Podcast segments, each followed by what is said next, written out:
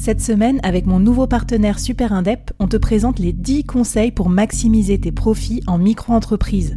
Des conseils pour maximiser tes gains, mais surtout éviter les boulettes administratives. Autant te dire que ça m'aurait plu d'avoir quelqu'un qui me donne ces conseils-là quand je me suis lancée.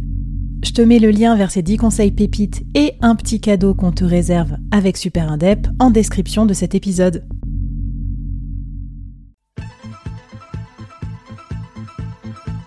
Bonjour et bienvenue dans cette board series consacrée aujourd'hui à tes finances d'entreprise. Oui, je sais, le sujet de la finance, c'est pas toujours le sujet le plus sexy parmi vous, les entrepreneurs, les freelances, les managers, et même que certains d'entre vous sont carrément allergiques, euh, m'a-t-on dit ou vous pensez peut-être que vous y connaissez rien. Alors on va y remédier parce que euh, je vais vous dire tout de suite, c'est quand même le nerf de la guerre. c'est quand même grâce aux résultats produits qu'on peut pérenniser son entreprise, qu'on peut réaliser ses projets, réaliser sa mission sur Terre ou gagner plein d'argent.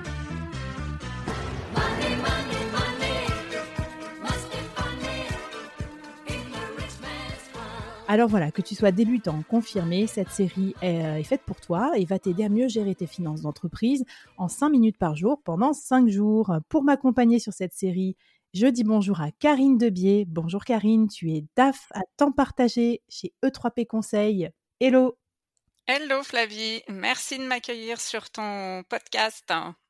Merci d'être avec nous pour cette mini-série. Alors Karine, tu connais tout sur tout, mais tu as aussi l'habitude d'accompagner des dirigeants euh, qui n'y connaissent pas grand-chose. non, je dis pas ça pour tes clients, je dis ça pour nous. Euh, pour dire que tu vas nous aider à vulgariser aussi euh, tout ça. Euh, donc, don't worry, ça va être précis, mais accessible. Donc, restez bien avec nous. Aujourd'hui, si tu m'écoutes dans tes oreilles, tu écoutes l'épisode 1 de cette mini-série et aujourd'hui, on va t'aider à choisir les bons KPI financiers pour piloter ton activité, ton business. Dans les prochains épisodes, on regardera ensemble comment améliorer ta rentabilité, comment gérer ta trésorerie, comment choisir et ou manager ton DAF et quels outils pratiques pour gérer tes finances. C'est parti Karine, on y va? C'est parti.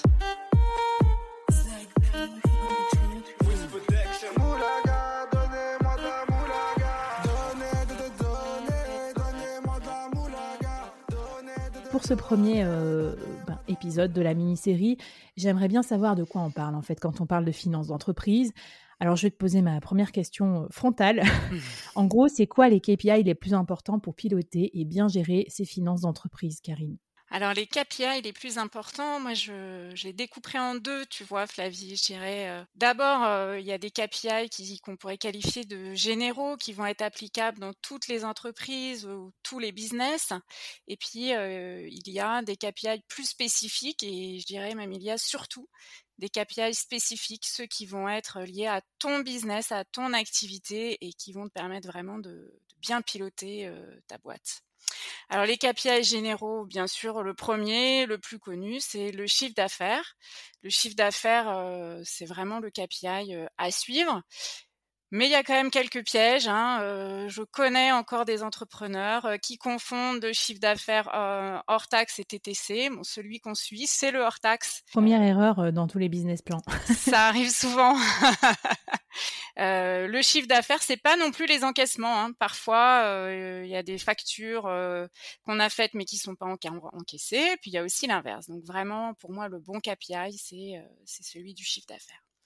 Ensuite, je pense que c'est important aussi de suivre ce qu'on appelle les BITDA. ça, c'est un bon acronyme anglo-saxon, pardon, donc qui veut dire Earning Before Interest, Dotation and Amortization. Donc en clair et en français, c'est mmh la performance de ton entreprise sur son activité opérationnelle, c'est-à-dire sans tenir compte des flux exceptionnels, des flux financiers, etc. Voilà, ça c'est c'est souvent l'indicateur clé pour nos amis banquiers et actionnaire. Donc, c'est important aussi que toi, entrepreneur, bah, tu suives cet indicateur. Et puis, les KPI plus spécifiques pour moi, c'est ceux-là qui sont vraiment primordiaux. C'est ceux que tu vas définir toi en fonction de ton business et qui vont être totalement différents d'un business à l'autre. Par exemple, si tu indépendant, tu vas vouloir suivre ton TJM, c'est-à-dire ton tout journalier moyen pratiqué, qui est finalement ton prix de vente moyen. Si tu es un hôtelier, tu vas vouloir suivre ton rêve par. Le rêve par, c'est quel est ton chiffre d'affaires par chambre d'hôtel. Si tu as une activité de service, par exemple, tu vas suivre ton, taux de service ou au contraire ton, taux d'échec. Voilà, là c'est un travail que chaque indépendant, chaque entrepreneur doit faire pour identifier ses KPI. Et pour moi, surtout, il faut, on ne suit pas un seul KPI, on en suit plusieurs, mais on n'en suit pas trop. Euh, on en suit par exemple deux ou trois tous les jours, un peu plus à la semaine, et puis après au mois ou à l'année, vous pouvez vous lâcher si, ça vous fait plaisir.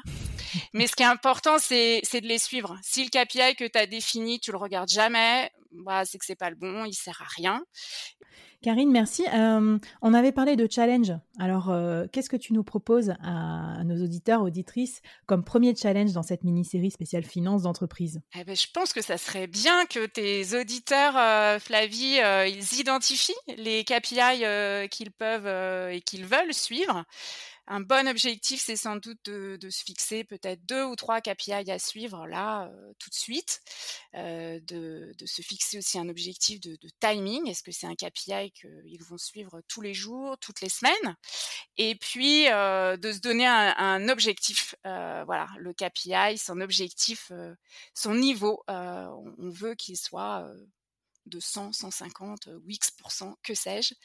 Peut-être qu'ils peuvent d'ailleurs partager avec nous leur objectif et puis à la fin du mois prochain, par exemple, nous dire s'ils ont atteint l'objectif qu'ils s'étaient fixé. Moi, ce que je propose comme premier outil pour que ce soit un outil qui puisse être partagé avec tous tes auditeurs, donc on, va être plutôt là dans des KPI très généraux, mais je peux partager avec tes auditeurs un, compte de résultats qui sera plutôt sous forme de SIG, mais dans lesquels vous aurez déjà toutes les formules qui vont bien pour calculer les taux de marge, les taux d'EBITDA sur chiffre d'affaires, avec les comparatifs à l'année dernière ou au mois dernier, et puis les comparatifs à votre budget ou à vos objectifs. Voilà n'aurait plus qu'à le remplir et tout se calculera tout seul.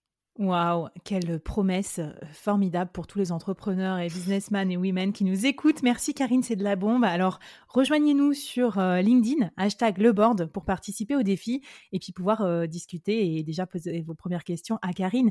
Et puis surtout, on s'arrête pas en si bon chemin, hein, ok, quelle que soit ta passion pour la finance d'entreprise. Les KPI, c'est bien, mais c'est quand même pas ça qui fait bouillir la marmite. Donc, dans l'épisode d'après, on va parler de rentabilité et comment l'améliorer. Je suis sûre que ça va t'intéresser à découvrir dans l'épisode 2. On t'attend avec Karine. À plus.